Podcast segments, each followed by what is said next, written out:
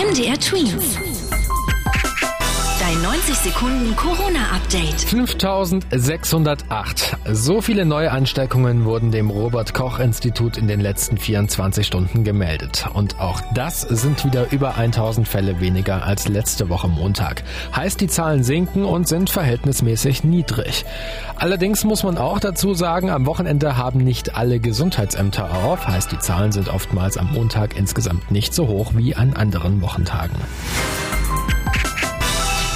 Der Impfstoff soll langfristig das Ende von Corona bringen, doch obwohl Impfstoffe zugelassen wurden, wird vielerorts in Deutschland nicht geimpft, weil zu wenig Impfstoff da ist. Darüber wollen heute die Politiker, Forscher und Hersteller reden, denn die Impfstoffknappheit sorgt für viele Diskussionen und für Kritik.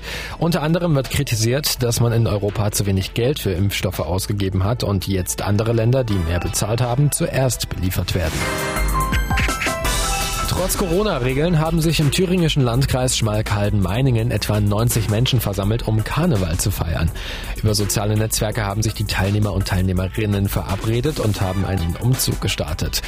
Die Polizei hat die nicht erlaubte Feier aufgelöst. Problematisch bei der Sache ist, dass der Landkreis im Moment zu den sogenannten Super-Hotspots gehört, in denen sich besonders viele Menschen anstecken. MDR Twins. Dein 90 Sekunden Corona-Update.